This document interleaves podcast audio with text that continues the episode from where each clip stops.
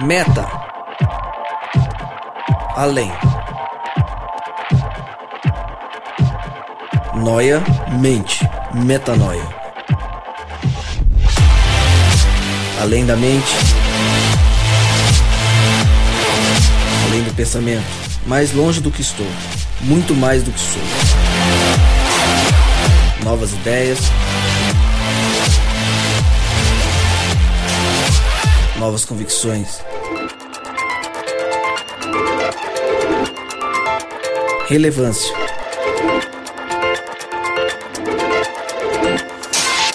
Plenitude. A busca pelo ideal.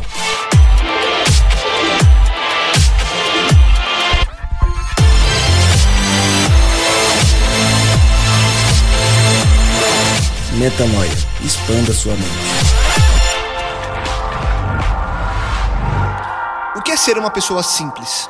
Por que simplicidade é um tema tão importante para a nossa caminhada espiritual? E aí, você é uma pessoa simples?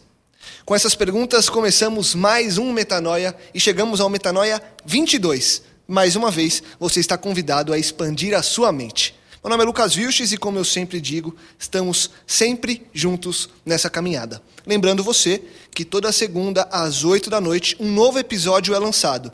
Então, se você está ouvindo esse aqui pela primeira vez, primeiro episódio do Metanoia, lembre-se de na segunda que vem voltar aqui e ouvir mais um episódio. Se por acaso você não ouviu todos os outros da nossa pequena história de 21 episódios, por favor, acesse o SoundCloud, o iTunes ou qualquer aplicativo de podcast aí do seu celular, no seu computador e ouça os nossos episódios, as nossas conversas que têm sido muito edificantes, graças a Deus.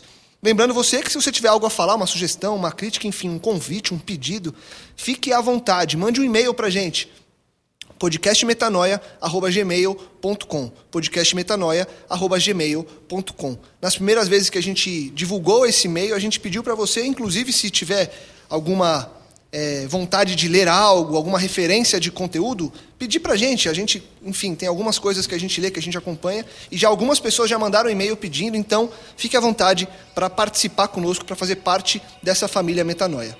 Bom, como eu disse, o tema de hoje é simplicidade e os convidados já estão à mesa, pessoas que já estiveram conosco e voltam para mais um dia de expansão de mente. Primeiro ele, Rodrigo Maciel, seja muito bem-vindo. Valeu, Lucas. Muito bom estar aqui novamente com vocês. Todo mundo está ouvindo a gente aí, seja no carro, no celular, em casa. É, sua companhia é muito importante para nós aqui. Que Deus nos abençoe mais uma vez hoje. Amém. Fabiano Mendes, mais uma vez conosco. Obrigado por estar em mais um Metanoia. Valeu, obrigado pelo convite. Estava com saudade de poder voltar aqui, a gente compartilhar as ideias, é, ir até a palavra de Deus e nos sentir cada vez mais é, alinhados com o reino de Deus. Amém.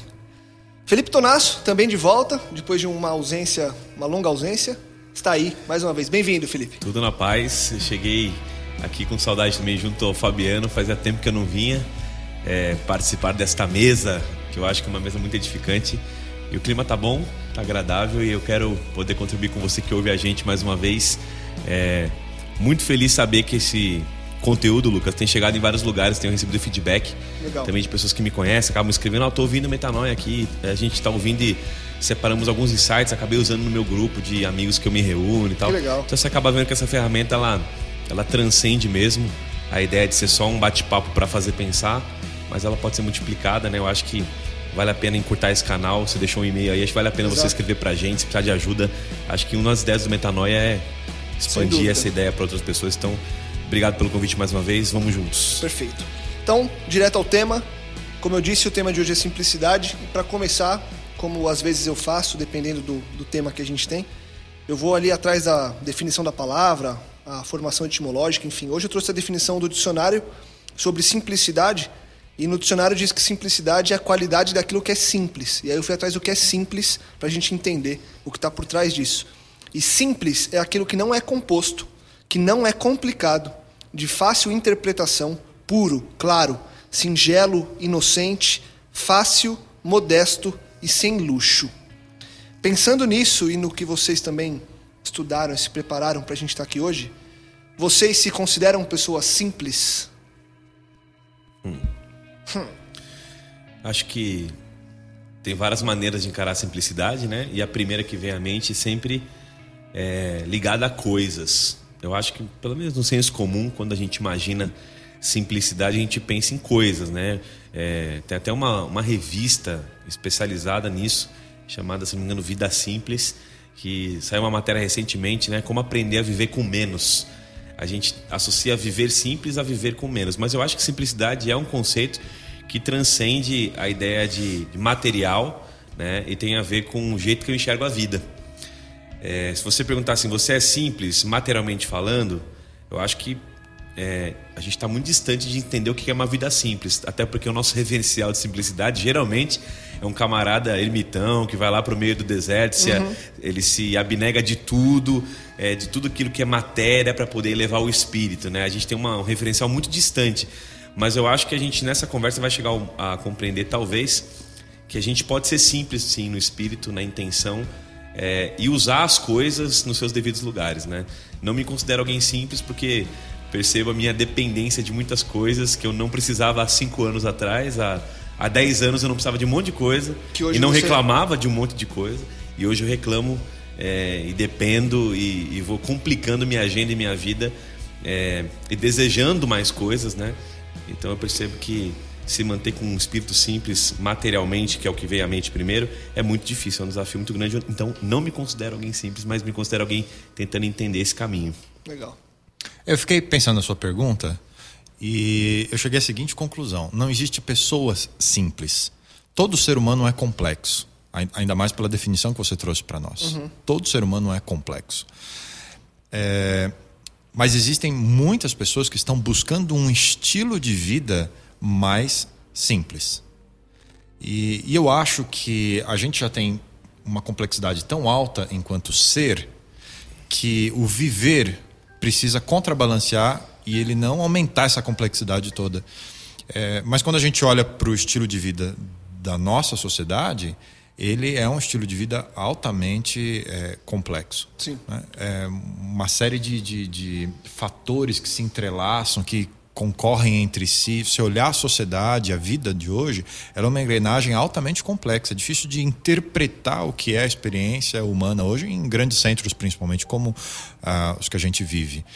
E, e eu acho que essa busca por simplicidade ela é algo que a gente precisa levar a sério é, e a gente visualizar os benefícios que isso pode trazer para nós. E acho também que uma boa olhada no texto bíblico vai nos mostrar que Deus sempre indicou esse caminho. É, apesar de nos criar, é, mesmo lá no Jardim do Éden, num ambiente idílico, nós, o ser humano já, já vem à existência como um ser complexo. Sim. É, mas quando você olha o estilo de vida idealizado e oferecido por Deus para o primeiro casal, idealizado para a humanidade, ele faz esse contraponto da complexidade do ser com a simplicidade do viver. E eu acho que a gente precisa, acho que essa discussão nossa hoje vai ser muito interessante da gente pensar um pouco nisso, né?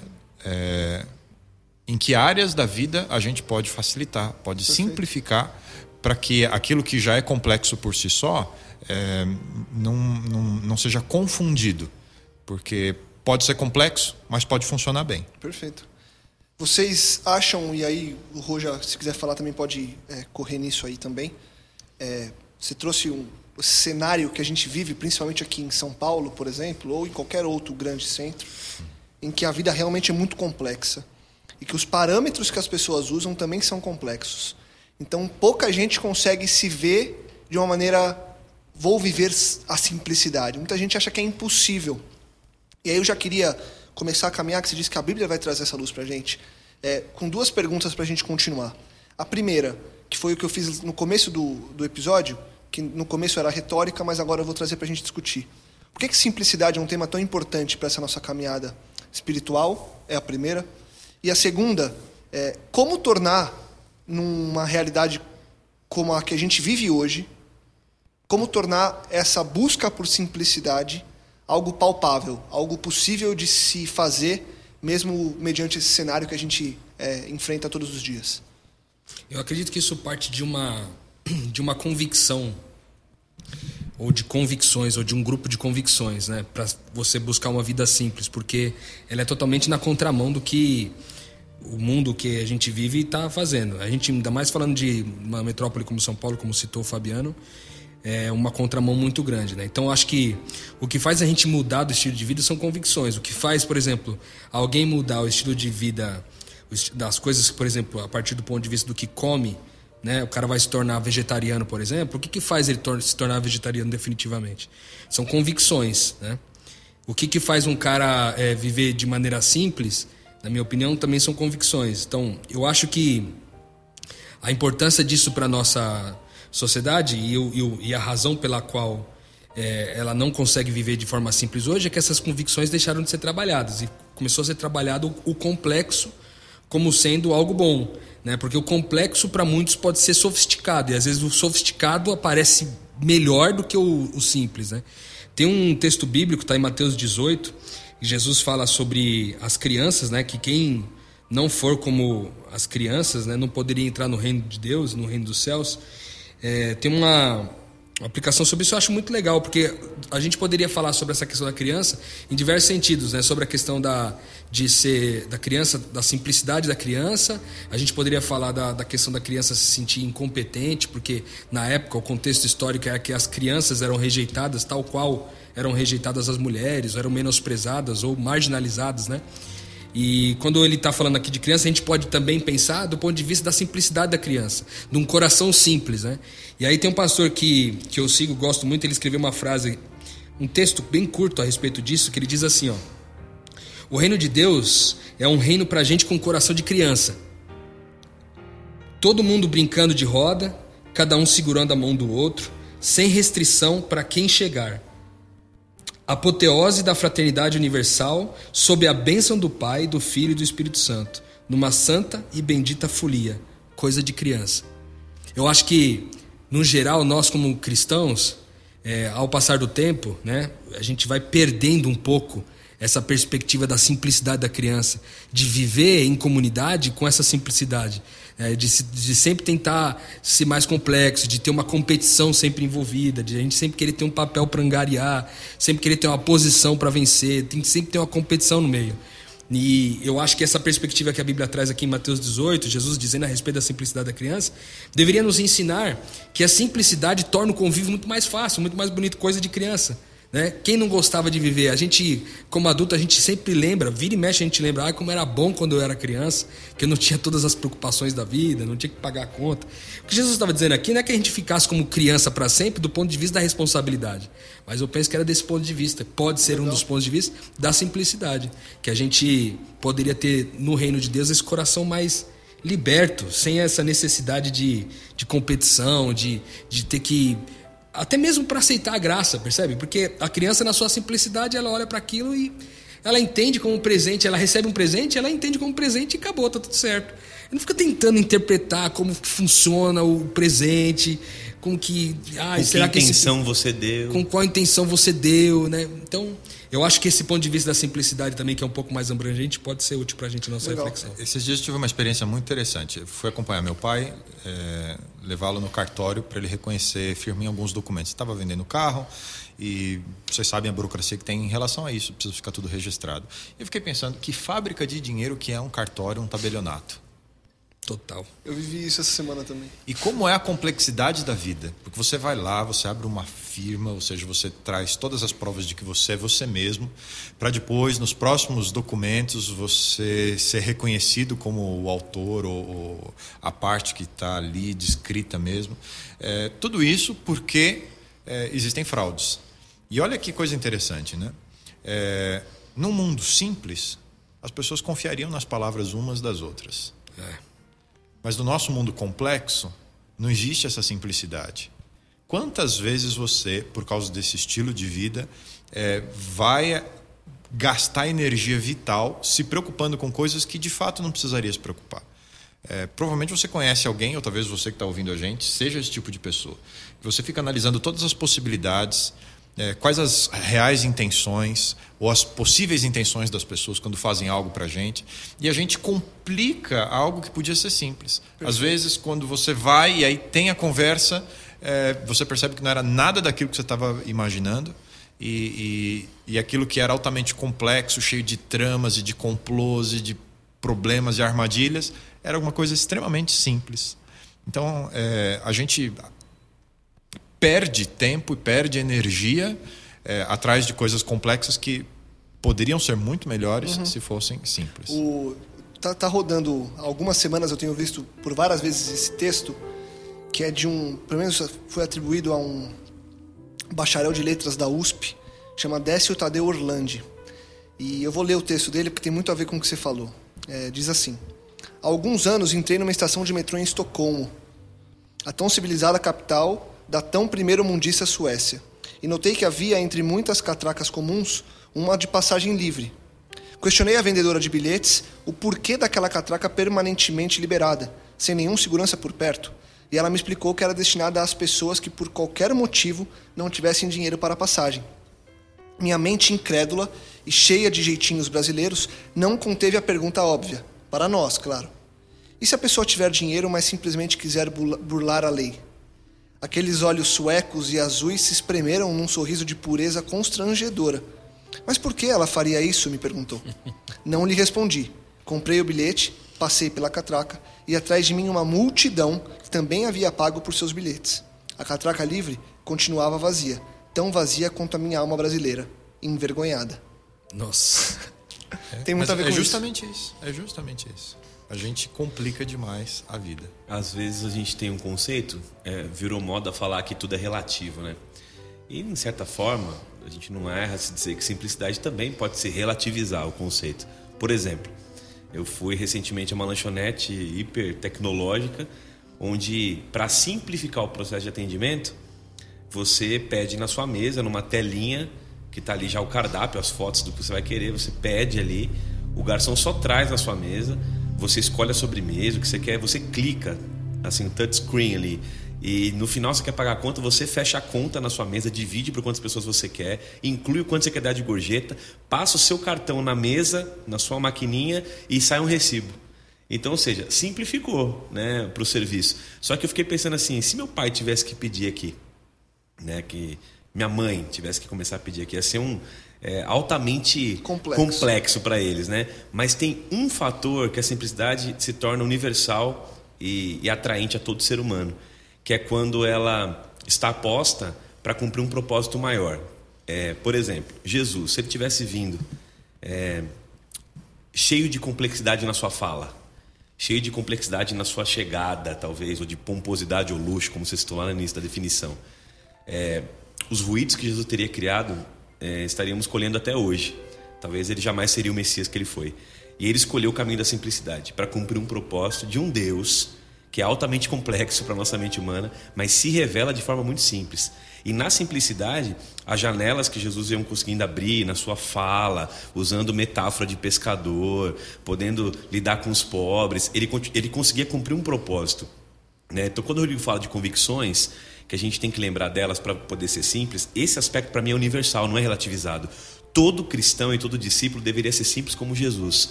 Não tem como relativizar isso. Ah, mas simples aonde? Simples como? Depende. Não, não tem. Tem um espírito de simplicidade em Cristo que tem que ser copiado mesmo, porque Ele é o mestre. Isso é inegociável. Você pode relativizar tecnologia, luxo, porque ser simples para um rico pode não ser simples para um pobre. Uhum. Ok, mas no aspecto de caráter, de pureza e simplicidade, para cumprir o propósito de Deus, todo cristão é chamado a ser como Jesus. E aí a Bíblia ela não tem essa ideia nela de acúmulo, por exemplo de coisas que vão roubar a simplicidade da sua vida. Essa ideia de acúmulo não existe na Bíblia, a não ser o acúmulo de reino e tesouros, na verdade, no reino dos céus. Uhum. E, e, que é voltar sempre para a simplicidade do propósito pelo qual você está aqui nessa vida. Jesus, eu acho que ele trouxe essa mensagem encarnada para a gente. Essa simplicidade em Jesus é inegociável. Uhum. É, meu discípulo que me segue, tanto é que ele, ele fala muito isso: abandona, larga, sai e vem fazer o que eu estou fazendo. Então, todos nós somos chamados desse nível de comprometimento a ser simples como ele. Cavando aí onde você está falando, Fê, é, a parte em que Jesus se falou da, da fala, de como ele veio, uhum. é, e aí talvez alguém ouça agora e, e gere uma interrogação, e eu queria que a gente explicasse isso, talvez. A fala de Jesus, quando você traz ela que ela era simples, quando a gente é, contrapõe, por exemplo, com as parábolas, é de que forma que a gente consegue entender isso como simples, sendo que a explicação dele ali não era teoricamente a coisa mais simples, porque ele tinha um propósito, Mas como lidar com essa simplicidade de Jesus, sendo que grandes dos ensinamentos dele é, não eram tão simples como é, de, de, se entender no momento? Então, eu acho que é, a gente pode olhar de outra forma. Será que os ensinamentos dele não eram simples ou eram muito simples a gente é que não queria entender? É, eu, eu, penso que é essa a sua segunda opinião. Eu acho que é dessa forma que eu tenho que partir para pensar, porque vamos falar do evangelho. Tá? O que é o evangelho? Aí você vai falar, o evangelho é a boa nova de que Jesus morreu e nos reconciliou com Deus, a gente hoje tem acesso a Deus e ele prometeu voltar e a gente vai ter uma vida com ele. Ok. Qual é a, a síntese do evangelho? Ele falou várias vezes. Simples assim, ele falou: ame a Deus sobre todas as coisas e ame aos outros no mesmo padrão que eu amei vocês. E vocês vão entender que o resumo da lei, isso é o evangelho. Aí a gente complica tanto. E a gente pergunta, mas o que pode? Mas o que é amar? Quem é o meu próximo? Como vai? Eu perdoo quantas vezes? Nananã. Aí ele fala assim: ah, meu amigo, se, vocês estão falando dessa, nessa linguagem, eu vou ajudar vocês a fazer pensar também, porque Jesus era um. Era um dos sábios que sabia fazer boas perguntas e fazer pensar. Eu não creio que ele não era simples, eu creio que ele queria extrair de nós é, a simplicidade em meio à, à, nossa dificuldade de entender a simplicidade do Evangelho. Ele queria extrair de nós. Eu acho que via... a, a nossa complexidade torna a simplicidade do Evangelho complexa. Legal. Porque é, quando a gente se depara com simples, a gente a primeira reação não, é: se assusta. Não pode ser isso. É. Não, você está brincando comigo? Uhum. Não pode ser isso. Tem alguma coisa aí por detrás. É assustador. Deixa eu contar as letras, transformar em números. Deve ter uma mensagem cifrada. Não pode ser só isso, direto assim. Mas é assim, direto assim. Então, ah, quando você pega os fariseus, eles era inconcebível o que Jesus falava, porque eles tinham é, um outro método né, de explicar as coisas e que era altamente complexo. Né? É, Para explicar a lei judaica, eles tinham uma série de outras leis que ajudavam a como você ia cumprir a, a, a, aquelas leis.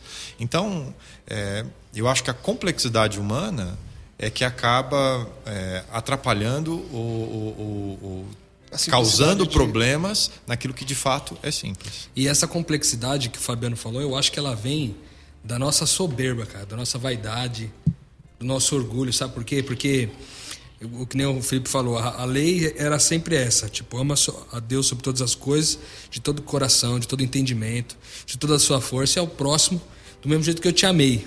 Né? A, a, simplicidade era essa. Por que, que foi necessário essa, essa criação de um monte de regras? Porque no fim as, as pessoas queriam angariar vantagens umas sobre as outras.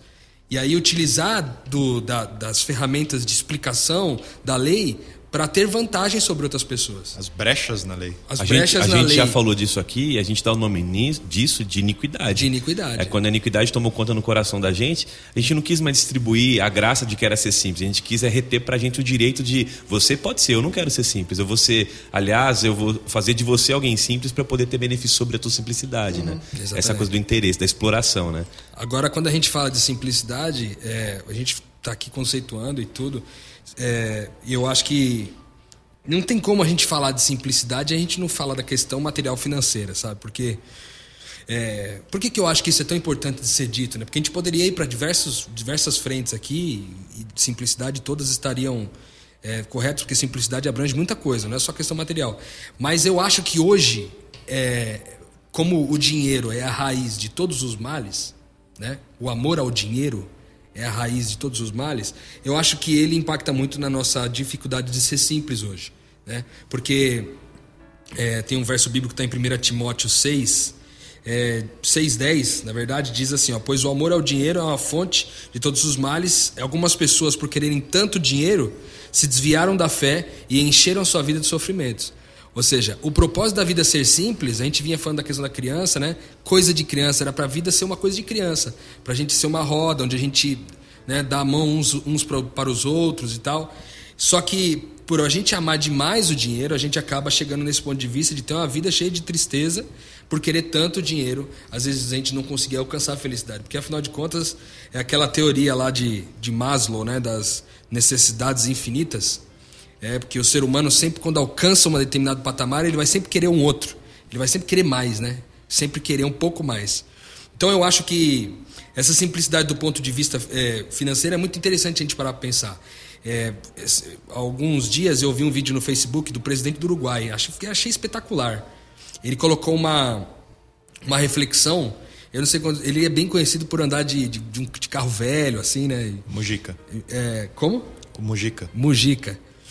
E, e ele deu uma declaração que eu achei espetacular, que ele fala que a, a, a, nossa, essa nossa vontade de consumir, de querer mais produtos, de querer angariar mais coisas, de querer ter mais coisas materiais, é, a gente não para para perceber que para eu adquirir, por exemplo, um novo carro, quantas horas eu, eu tive que trabalhar para poder pagar aquele carro. Uhum. E aí ele faz uma analogia de quanto de vida a gente gasta para ter o dinheiro para comprar o carro. E aí ele fala que o grande mal da humanidade está nisso, de entender que a vida está em você vender a sua vida para ter dinheiro para comprar um, um, carro que na verdade você pagou ele com a vida, entendeu? Uhum. Você gastou com vida isso. E aí isso é muito interessante para a gente porque é, se aquilo que a gente investe, aquilo que a gente decide comprar, a gente está dando a nossa vida por isso, né? Se a nossa vida fosse mais simples e o nosso foco estivesse no outro, ao invés da gente estar tá gastando vida com a gente mesmo, a gente estaria investindo vida na vida do outro, entendeu? Então eu acho que essa simplicidade de Cristo, que ele vem trazendo dessa perspectiva não só é, psicológica, espiritual, mas também da material, ela vem ensinar para a gente esse ponto de vista de, de que do que, que, como que Cristo gastou a vida dele? Gastou a vida dele o tempo inteiro dando vida até o ponto de dar totalmente a sua vida na cruz para que nós pudéssemos ter vida eterna é, é porque ele tinha uma convicção muito simples. Ele dizia o seguinte o teu pai cuida de você. Ele dizia assim meu pai cuida de mim e o meu pai cuida de vocês então ele dizia: você pode buscar primeiro o reino de Deus e a justiça do reino, que as coisas que você se preocupa vão ser acrescentadas. Até quando ele fala isso no Sermão da Montanha, ele usa um termo bem interessante. Ele fala assim: é, quem se preocupa com essas coisas são os pagãos, ele diz. Ou seja, é quem não tem Deus como pai, é uhum. é quem não chama Deus de pai. Então ele fala: quem não chama Deus de pai, meu amigo, não consegue ser simples mesmo, Sim. porque não tem a dependência, não é a pureza da criança, não sabe que Deus cuida. O problema é hoje essa incoerência que a gente vive, né, Lucas? Uma igreja vou colocar uma igreja evangélica ou uma igreja cristã que de simples não tem nada, né? Que de simples não tem nada. A ideia, a, ideia de viver a simplicidade é, na prática, a simplicidade do Cristo mesmo, essa ideia é altamente é, uma convicção espiritual que a gente recebe de Deus para poder viver isso. Eu acho que isso pode ser traduzido em prática, de maneira bem prática, né? Eu estava pensando esses dias nessa loucura que a gente tem, né? Que o Rodrigo usou o, o, o exemplo do carro, né? Que a gente tem de trocar de carro, ou seja, de traduzindo, gastar mais vida para ter outro carro, né? É, e quanto tempo que a gente gasta nisso, né, cara? E, e, querendo trocar de aparelho celular e querendo tal. Aí quando eu vejo alguém que usa um aparelho antigo e usa sempre a mesma camisa e tal, tipo, eu tenho um pouco de inveja. Assim, eu falo, cara, eu queria poder ter essa, essa, esse despreendimento porque eu sei que esse cara se preocupa muito menos com contas a pagar, com coisas para fazer, e, e, e, ele tem um coração que pode estar tá mais aberto a, a fazer a vontade de Deus em meio a isso. Né? Então, eu acho que o chamado para a gente hoje, fazendo uma, uma alusão a Cristo, é, quando ele olha para o discípulo e fala assim: o, o seu mestre não tem nem onde reclinar a cabeça, acho que aquilo ali não está ali à toa, sabe? A gente tem que voltar a entender. Eu lembro que uma vez num PG a gente falou disso e o pessoal falou assim: ah, é impossível ser simples, não dá para ser simples. Eu lembro que a discussão foi por esse lado: não tem como. É, o que, que, eu posso fazer de maneira prática? Alguém falou assim: ah, vou começar a gastar menos então comigo, vou começar a comprar menos roupa. Cara, Fabiano, fala um pouquinho para a gente dessa ideia do capitalismo da religião como capitalismo, né? Hoje, o capitalismo que é a nossa religião diária. Cara, a gente é ensinado a fazer isso, a acumular. O dinheiro não é mais meio para nada. Ele é, ele é o fim em si próprio. É. Quanto mais eu tenho, mais eu sou. E, e, e essa, essa lógica Sim. satânica, eu vou chamar assim, para ser quebrada, eu acredito que é espiritualmente falando é, só. Não é, dá para é, você é área, querer lutar sozinho. O Rodrigo pontuou bem. Essa é uma área muito importante. É, nessa reflexão sobre simplicidade. A gente pensar, por exemplo, nas coisas materiais. Jesus vai falar muito do dinheiro e da relação com o dinheiro em termos religiosos. Né? É, é, mamon, ele é um símbolo, que é, que é, um, é um, deus pagão, Uma ele é um símbolo do né? dinheiro uhum. no Novo Testamento. Uhum. mas eu, eu fico pensando, o nosso problema, ele é um problema de natureza. De natureza. E a natureza pecaminosa ela tem muito mais dificuldade com relação à simplicidade. É, olha que interessante. Deus cria o ser humano, altamente complexo, mas dá a ele um jardim para viver. Oh, jardim é muito simples, em termos uhum. materiais. Enquanto a natureza humana está alinhada com o reino de Deus, o jardim lhe basta, é suficiente. A partir do momento que a natureza humana, depois do pecado, rompe com Deus, o jardim já não me basta. Nós trocamos os jardins pelas cidades e toda a sua complexidade e tudo aquilo que é material. E Caim é o primeiro a construir a cidade, né? E aí vai, todos nós, nós estamos construindo a nossa cidade, aquilo que, que é importante para nós. Pode tá traduzir aí, atrás, você pode né? traduzir cidade por reino. Eu, tô traduzi- eu, eu construo o É, meu o reino. reino humano. Entendeu? Enquanto o reino dos céus me chama a. Então, então a, Me a- desse a- a nossa dificuldade com simplicidade e a simplicidade do Evangelho e a simplicidade proposta por Cristo e idealizada por ser humano é um, é um problema de natureza. Nós não temos a simplicidade em nós mesmos. Eu queria compartilhar dois textos de Paulo com vocês. É, o primeiro deles, na segunda carta aos Coríntios, capítulo 12, é, capítulo 1, verso 12. Paulo diz assim: Ora, a nossa glória é esta, o testemunho da nossa consciência, de que com simplicidade e sinceridade de Deus, não com sabedoria carnal, mas na graça de Deus, temos vivido no mundo, especialmente para convosco.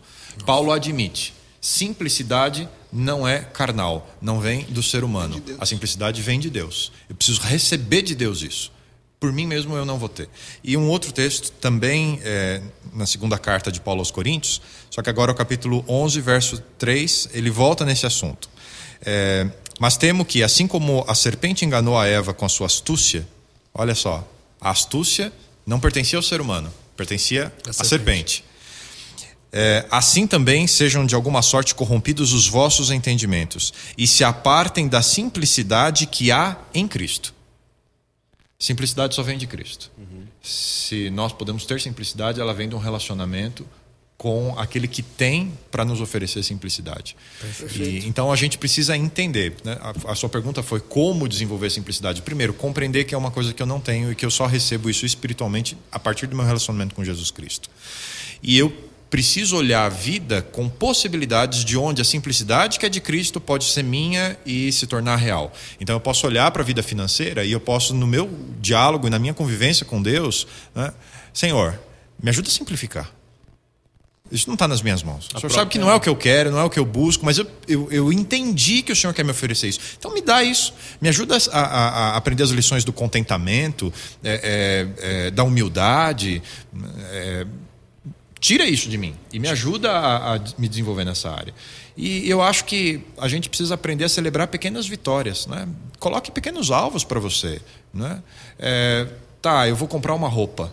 Não, não tem problema nenhum comprar uma roupa. Mas quantas você tem? Você está acumulando? Ass- Assuma, por exemplo, uma coisa bem prática. Para cada peça de roupa que eu comprar, eu vou dar uma embora. Eu vou compartilhar uma com alguém. Eu não preciso ter todas para mim no meu guarda-roupa, para ter todas as cores, para ter todos os modelos. Nós precisamos aprender a colocar isso. Né? É, é, tem gente que tem coleção de. É, ah, se eu falar sapato, já vão saber quem é que tem, né? Bom, mas tem gente que tem. Essa, essa roda masculina que é preconceituosa. Não, a gente precisa diminuir. A gente precisa diminuir. Vamos falar das coisas dos homens também, né? A, Não, a camisa. gente- Eu tenho um amigo que tem Coleciona- camisas de marca. Assim, Tá lá. O armário lotado. para todas as camisas, ocasiões. Exatamente. A gente precisa simplificar, a gente não precisa disso tudo para viver. E tem gente que não tem o mínimo para viver, a gente precisa simplificar. E, ma- e isso é só um.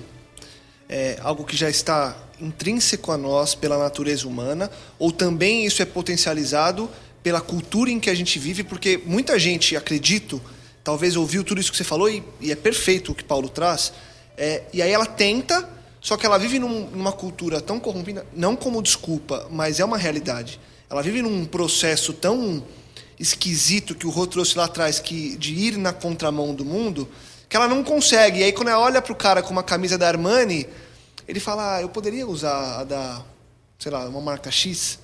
Da C&A, velho. É, da C&A, da Colombo, Se você da... trabalha na CA e tá ouvindo isso, a gente É, ama desculpa. você. Mas, enfim... é, Não, não é, uma custa 40 e a outra custa 400. Exatamente. É e aí ele resolve comprar é, pelo, pelo lance da soberba, do orgulho, porque há uma cultura em que ele está inserido, que o Felipe trouxe agora há pouco também, desse lance do capitalismo que move a a cabeça do ser humano, mas essa, essa natureza nossa. Tem essa soma também, né? É, é, eu entendo a sua pergunta. É, mas, assim, em termos antropológicos, A cultura não é um, um, uma instituição independente do ser humano, ela é produto do homem, é o homem que faz a cultura.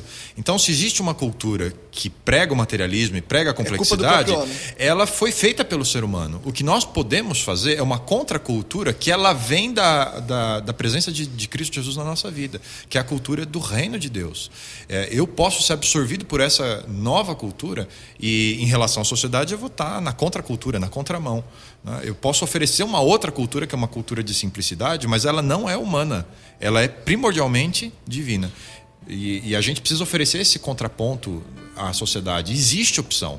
Né? Não, eu acho que Jesus falou disso há dois mil anos, quando estava na Palestina. É, já era no, no, no contexto, o assunto. Uhum. No contexto onde isso estava, vamos falar assim, nas manchetes. Porque ele abre o coração para falar de dinheiro um capítulo quase todo, para falar assim, ó, não acumula, não junta tesouros aqui. Ele está falando para um povo que, fala, ah, aquele povo não era capitalista, consumista, Marx não existia, não precisava de Marx, a natureza humana estava lá. O que você falou agora de uma cultura que favorece, na verdade ela não, não potencializa, ela só traduz aquilo que está por dentro. Né? Ela abre espaço para a gente traduzir o que já somos. Agora, Jesus está falando de uma contracultura do reino que o Fabiano colocou, que é o quê? Só o simples, cara, consegue repartir. É só o simples que consegue dizer assim: eu cuido do reino de Deus da justiça dele, porque eu sei que nessa simplicidade de vida ele vai cuidar de mim. Então, assim, a pergunta que fica para nós é: ok, eu posso não ser simples hoje, é, mas será que Deus quer que eu seja? Eu vou dizer a você: se você ler a Bíblia com seriedade, Deus está chamando para uma vida de simplicidade. Sim. E seja ela na sua agenda, porque a sua agenda tem a ver com a complexidade que você usa o seu tempo. Ou seja, como você gasta a sua vida. Pode não ter porque dinheiro você dá envolvido. valor a ele. É, exato. Pode não, ter, pode não ter preço envolvido, mas tem valor de vida. Então você pode gastar a sua vida com entretenimento, onde você não está ganhando nada e nem gastando nada, mas você está gastando vida. E aquilo tem valor para Deus. Sua uhum. vida tem valor para Deus. Então eu posso ser simples em várias áreas. E meu chamado é, hoje é, é, é, é viver a vida do Cristo. E, é, e a confiar como Cristo confia. O texto é lindo, se a gente lesse inteiro, vocês iam relembrar. Ele fala assim: olha, é, meu, olha as aves do campo, a, a, os lírios do campo, olha as aves do céu. Ele fala. Ele está usando coisas das mais simples possíveis da natureza, que são altamente complexas em sua beleza, mas ele está falando, gente, o pai cuida delas. Então eu não vejo, cara, de verdade, cristão preocupado em bater meta, por exemplo, entendeu? Assim, preciso bater a meta que eu preciso é o bônus no fim do mês, eu preciso ganhar aqui na minha equipe toda e ser o melhor vendedor porque eu sou cristão, eu tenho que mostrar que cristão. Eu não vejo, cara. Para mim isso é um discurso adulterado, sabe? É, eu acho que a nossa preocupação deve ser bem outra. Eu até me preocupo muito com esse discurso. Eu acho que a gente tem que ser produtivo, mas tudo tem limites. Sim. Né? Porque chega uma hora que o preço a ser pago é, é muito alto, demais. Alto, claro. Porque tá o preço é você. É que na é. verdade, na verdade a pergunta que fica é: você produz para quê, né? Exato. Porque é, hoje, se a gente fala da mentalidade do reino de Deus, que teoricamente o cristão é, é alguém de coração grato que reparte. Você, por exemplo, vê uma situação como a gente está vivendo agora no, no, nosso país, uma crise política, econômica, social, enfim, uma crise gigante. E aí a pergunta que fica é assim: bom, no momento de crise como esse, onde o, o desemprego aumenta é, exponencialmente. É, eu devo poupar para garantir o meu dia de amanhã? Ou eu do, devo poupar para garantir o dia de hoje daquele que não tem?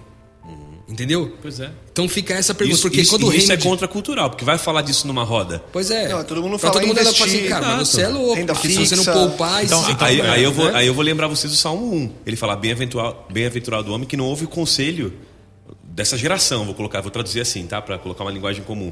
Mas antes, de dia e de noite, o prazer dele está em meditar em qual é a cultura do reino. Perfeito. Qual é a vontade de Deus para a vida dele. Acho que essa sacada é, é real. Quando foi que a gente parou para ouvir o que a roda diz? Essa é a pergunta. Quando foi que eu parei para ouvir que ser simples é o que a roda diz ou o que a revista diz? Cara, ser simples é o que o meu rei diz. E ele é o dono do universo. Ele tem uma cultura para me ensinar. Então, essa, essa, Mas, essa você vê é como, como isso parte de convicções, né? Porque se a, a convicção do reino é que tudo que, que Deus depositou na minha vida é para eu repartir com aquele que não tem, teoricamente, cara, isso deveria entrar em todos os aspectos. O Fabiano citou o, o armário da pessoa, mas o tempo, é, é qualquer coisa, é né? Mas é só um exemplo. Falando, é só um exemplo, mas são várias outras coisas. E aí você que está ouvindo a gente pode pensar assim, ah, mas então a mentalidade do cristianismo é quase que uma mentalidade, uma, mentalidade socialista, né? Que prega que todo mundo tem que ter as mesmas coisas e tal. Uhum. Eu creio que, uma vez eu vi uma frase, gostei muito, que diz que o socialismo, a diferença entre o socialismo e o cristianismo, do ponto de vista econômico, da forma como a gente administra o nosso dinheiro, é que é, no socialismo todos têm as mesmas coisas, todos devem ter, partilhar dos mesmos direitos e de questões financeiras, ter as mesmas coisas. É, no cristianismo, todos repartem o que têm. Então não é que é, todos os cristãos têm que fazer um voto de pobreza, né? mas todos os cristãos têm que fazer um voto de simplicidade, porque não é que é um voto por palavras, é um voto porque se eu escolhi viver a vida do Cristo, e o Cristo prega a simplicidade, o Cristo prega o repartir, então não importa se eu tenho pouco ou se eu tenho muito, a minha predisposição no coração é sempre de repartir. Uhum. É sempre de trocar com aquele que não tem. E aí, é, isso é muito louco porque há felicidade nisso. Sim. E, e, Cristo nos ensinou isso porque é parte do processo de quem é feliz, cara. Claro. Entendeu? Só que aquele que acumula, que retém, que guarda, é, acaba é, sendo sempre algo é, extremamente corrosivo para dentro de, daquele Exato. mesmo que guarda para ele. E, né? e o grande ponto vai ser a decisão que a pessoa vai tomar, né? Porque não vai ser simples conseguir viver dessa forma. Então nós trouxe esse lance de metas. E pode ter alguém que está ouvindo a gente que é, trabalha com vendas e tem a meta. Claro. Ele vai, vai partir de uma decisão dele, é, começar a buscar a Deus e de Deus ele entender para onde ele tem que ir para conseguir viver essa vida mais simples. É né? porque se a gente for bem sincero, Lucas, tem gente. Eu estou falando de um extremo, tá? De um extremo. Se a gente for bem honesto, bem sincero tem gente que vai ter que, que, que, mudar de carreira, tem gente que vai ter que mudar de perspectiva financeira, tem gente que vai ter que falar o seguinte, porque eu acho que se você ler qualquer manual de finanças, vamos falar, aqui a gente cai no dinheiro de novo, se você ler qualquer manual de finanças e projeto de vida, ele vai dizer assim, ele vai dizer assim, a primeira coisa que você tem que saber é poupar. Não, não, é, é, é qual estilo de vida você quer viver. É a primeira coisa de qualquer guru da, das finanças, ele vai dizer assim, qual é o estilo de vida que você quer? Qual é a onde sua meta? Quer, onde você quer onde chegar? você quer chegar? Se você traçar um estilo de vida que te satisfaz, é ali que você vai chegar. Então, o cristão, acho que tem que rever isso sim, cara. Levar a sério esse negócio. A gente tem que levar que estilo de vida eu quero viver, que, que condiza, é, que, que tem a ver com o que Deus pediu para mim.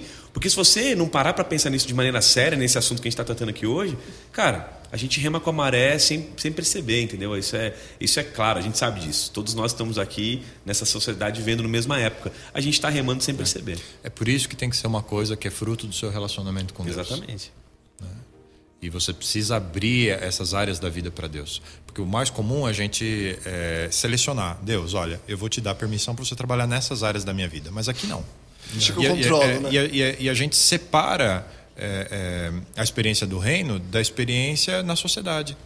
E a gente acha que não é possível ser cristão. Só é cristão na igreja quando você reparte. Você devolve o dízimo, devolve suas ofertas, doa um pouco do seu tempo. Mas durante a semana você vive para você. Sim. Então, é, esse critério é, é, de separar as duas coisas, o que é espiritual do que não é espiritual, isso não existe da perspectiva de Deus. É. Da perspectiva de Deus, o espiritual abarca a vida inteira. Uhum. E se você for honesto com o chamado de Deus para sua vida, você vai se dar por conta que essa área da vida você também vai ter que abrir também vai ter que permitir a influência de Deus. E ela é, é, transformadora, porque é um outro extremo em relação àquilo que o ser humano constrói de visão do que é ah, o estilo de vida, do que, que a gente, para que, que a gente trabalha, para que, que a gente conquista as coisas ou busca as coisas. Sim. Então, é, essa mudança tem que ser transformada. É, eu não estou aqui, eu sei que você quer fechar daqui a pouquinho, eu só não estou aqui para dizer que alguém pode me interpretar é, naturalmente mal, que eu deixei essa brecha aberta, que você não tem que ter sucesso. Estou dizendo isso. É, eu ouvi recentemente uma palestra de alguém trabalhando tra é, a, a, maneira que a nossa carreira, a nossa vocação, a nossa profissão, a nossa empresa pode fazer parte do plano redentor de Deus na história. Como você Com pode certeza. transformar seu negócio em algo redentivo. Então, isso é ser contracultural. É usar a cultura, é ser, é, é, é ser de Deus. É, é, vamos usar o texto de Paulo, né? É estar no mundo, quando Jesus ele afirma, vocês estão no mundo, em João 17, vocês estão no mundo, mas vocês não são do mundo, na, no espírito do mundo, né? Ele está falando do espírito desse mundo que é anti, anti reino de Deus. Paulo vai dizer: você tem que renovar a mente de vocês para experimentar em meio a essa geração corrupta qual é a boa vontade de Deus. Uhum. Aí o camarada que é empresário dizia o seguinte: ó, a minha empresa tem três fundamentos. E eu achei muito, muito interessante para você que trabalha e está ouvindo a gente, tem uma empresa, eu sei que o Rodrigo tem uma empresa. É, ele diz assim: ó, o primeiro deles é a gente trabalha é, com a verdade e com a transparência que, que Cristo pediu para a gente. Então não tem. Se eu, se, eu falo, se eu fiz uma promessa, eu cumpro. Se eu não cumprir, eu peço desculpas, eu, eu, eu, eu, pago a pessoa pelo que eu causei. Reparo, né? Reparo. Segundo, eu, eu trabalho com uma comunidade. A nossa empresa ela visa construir comunidades. Então eu não cuido do meu funcionário só aqui dentro. Eu cuido dele fora também. Eu tenho, eu me preocupo com o estudo do filho dele. Eu quero que o meu funcionário seja. O bem é comum aqui. E terceiro, eu me preocupo em fazer o bem comum para a comunidade onde minha empresa está inserida. Então a minha empresa aqui ela é um sinal do reino de Deus. A minha empresa aqui ela é conhecida como um negócio que chegou aqui, mas trouxe melhoria para todo mundo. Então ele se engaja em tudo que aquele bairro pode ser é, melhorado, essa empresa é que é a promotora uhum. de saúde no bairro, de reparos no bairro. Então, percebe, ver uma empresa dessa, de um cristão com tantas convicções do reino, cara, que funcionário não quer trabalhar lá? Né? Qual é a perspectiva que a vizinhança tem dessa empresa? O cara que é transparente, cumpre seus compromissos, ele fala até do lucro, ele fala, meu lucro tem que ser justo. Ele fala, eu trabalho com uma meta aberta e margem aberta para o meu cliente saber o quanto eu estou lucrando. Ele fala, isso é insano dizer no mundo de hoje. Mas eu trabalho assim para ele saber quanto ele está pagando. Sim. Isso me, porque se ele não quiser pagar por conta do meu lucro, eu já não estou sendo justo com ele. Olha que loucura falar disso. Trabalhar com margem aberta, trabalhar pensando no funcionário como uma comunidade colaborativa e na sua comunidade você está inserido. Então, eu creio que é isso possível. É contramão, né? E para mim isso é sucesso no reino de Deus, Sim. entendeu? É entender o seu propósito e meio a cultura que a gente está colocando. Então, quando você produz bem, sem corromper valores, sem é, é passar os seus limites de saúde, né? Porque às vezes a gente, a gente sacrifica aquilo que a gente já tem em busca daquilo que a gente quer e que a gente não tem. E a gente sempre vai ter algo que a gente não tem e a gente vai continuar sacrificando o que a gente tem. Né? Então essa lógica ela precisa ser quebrada. Então se eu não não não tenho nada no caminho que está em desarmonia com os princípios de Deus, a, o, o, resultado de uma produção boa é, ele não é nenhum problema. E aí vem a, a, a colocação que o Rodrigo pôs, né? É, conseguir acumular, é, ou conseguir produzir, é meu? Não, não é seu. Né? Qual o propósito é, disso tudo, né? Deus colocou isso e permitiu que você, com saúde e com bons princípios, chegasse a esse resultado para você colocar isso de volta para ele como uma bênção na vida de outras pessoas. É, eu vou. E, e, desculpa, só, eu acho que tem um texto bíblico que é fundamental para a gente caminhar para esse final aí. Eu sei que você quer finalizar, Lucas. Não, não, acho que eu ia ler o que você vai falar agora. Mateus 25, é, né? Aí, então, lá, basicamente falar de Mateus 25, é, nós não vamos ler o texto porque ele é bem longo, tá? De, é, Mateus 25, de 31 a 46, é aquela separação que Jesus faz dos bodes e das ovelhas no fim do. do no, no fim da, de todo do, dos tempos, né? E aí ele fala que, dá aquela, aquele exemplo que fala que as ovelhas são aquelas que quando ele teve fome, elas os alimentaram, o, o alimentaram, quando ele teve é, sede, deram de beber e assim por diante, né?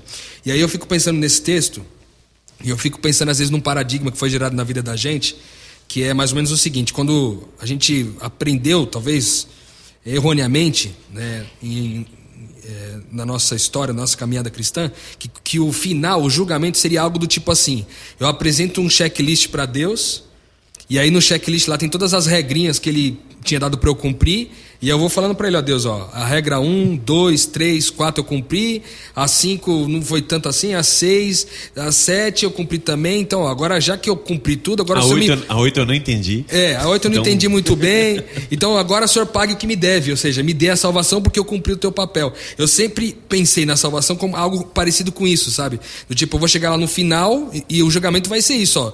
Você fez o certo, então você vai, vai para lá. Se você fez o errado, você vai para cá. Talvez esse texto bíblico tenha trazido para a gente uma perspectiva diferente. Que o julgamento no final não vai ser um checklist que eu apresento para Deus e, e ele me dá um veredito se eu estou salvo ou não. Mas talvez a salvação talvez seja uma pergunta como essa, né? Talvez alusivamente uma pergunta como essa. É, Felipe, Tonasso, eu tinha uma, uma bênção para depositar na vida da Mariana, que é a sua esposa. Mas eu depositei na sua conta, você entregou? Então, o que esse texto bíblico diz para mim hoje é algo como isso, porque o critério que Jesus utiliza para separar ovelhas e bodes é o comportamento delas diante do, é, de uma situação onde poderia ser aplicado o amor. Alguém com fome foi alimentado, alguém com sede bebeu, alguém que estava precisando de, de lugar para dormir, você cedeu. Então, esse amor você vê que ele não fala aqui de mandamentos, percebe? Uhum. Ele fala do amor, da entrega, da oferta que a gente faz na vida das pessoas.